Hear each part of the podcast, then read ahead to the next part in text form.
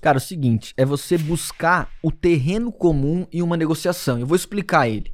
Porque Uhum. às vezes você passa a maior parte do tempo discutindo ou tentando convencer o cliente de algo que ele não concorda, sendo que 90% das outras coisas ele concorda e você não tá maximizando, você não tá Aham. potencializando. Aham. Então você torna a negociação uma discussão, fica algo desequilibrado, sabe? Desconfortável. De um lado, o cliente ele tenta ser irredutível, dizer, olha, o que eu tô falando é a verdade. Do outro lado, você fica como se fosse um advogado fazendo uma defesa e esquece que o que você precisa fazer, cara, para fechar negócio é buscar o maior número de acordos possíveis e maximizar as opiniões que vocês têm em comum. Perfeito? Por que, que a gente se relaciona, cara, com algumas pessoas? Quem são, os, quem são os nossos melhores amigos? São as pessoas que gostam de coisas que a gente gosta. É, perfeito? A verdade. gente quer se relacionar, cara. de- Até o casamento.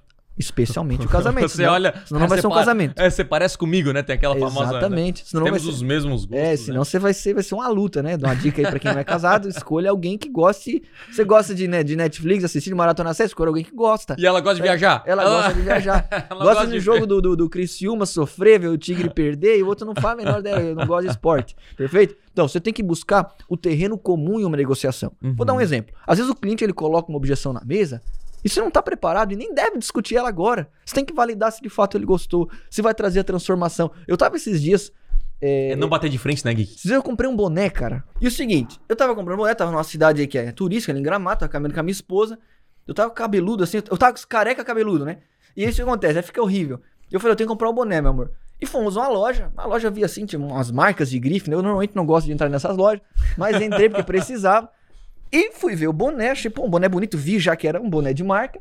E botei na cabeça assim, fiquei meio em dúvida, falei, ah, mas quanto é que é o preço? Vai começar. E o cara falou assim: não, isso a gente vai ver depois, deixa eu ver se ele fica, fica legal. Depois eu vi que era 389, eu não comprei esse boné, né? Mas enfim, por quê? Porque eu já fico nu- num terreno de discussão, ah, mas 400 reais é muito por um boné ou não? Não é isso o caso. É óbvio que eu sei que, que o produto vale e tem consumidor para todas as coisas, né? Dependendo daquilo que você vê valor ou enxerga que precisa. Agora, tem coisas que eu não preciso ficar discutindo com o meu cliente, especialmente no começo da negociação. Perfeito? Tem gente que quer amarrar todas as pontinhas, que não quer deixar nada solto desde o início. Aí você faz uma negociação custosa, você não vai pro caminho que você quer, ó, perfeito? E o cliente do outro lado, ele tá sentindo, cara, que você tá criando barreiras ou no máximo você tá fazendo força para derrubar aquelas barreiras. Sim. E o que, que a gente precisa fazer durante uma negociação?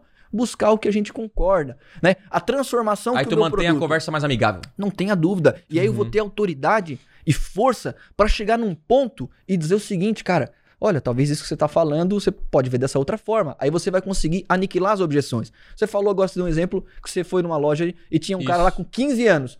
Às vezes você não conseguiu se posicionar tão rápido, perfeito? Uhum. Agora, se você chegar, se você conseguir formar uma imagem na mente do seu cliente, que você é uma autoridade, que seu produto ou seu serviço vai gerar aquela transformação, quando surgir Uhum. uma objeção, vocês dois juntos vão sobrepor aquela objeção, porque o objetivo de vocês é o mesmo, é resolver o problema dele, É. perfeito? Opa, aqui é o Thiago e você curtiu esse corte? Então não deixe de consumir todo o conteúdo completo lá no meu canal principal. É o seguinte, clica no botão aqui embaixo na minha descrição, vou deixar o link dessa aula para você aprender com profundidade a dominar as maiores ferramentas de vendas da internet. Lá no meu canal principal tem os conteúdos completos para você então assistir e de fato aprender o que precisa ser feito para vender muito mais na internet. Então, clique aqui embaixo eu te espero lá no canal principal. Valeu!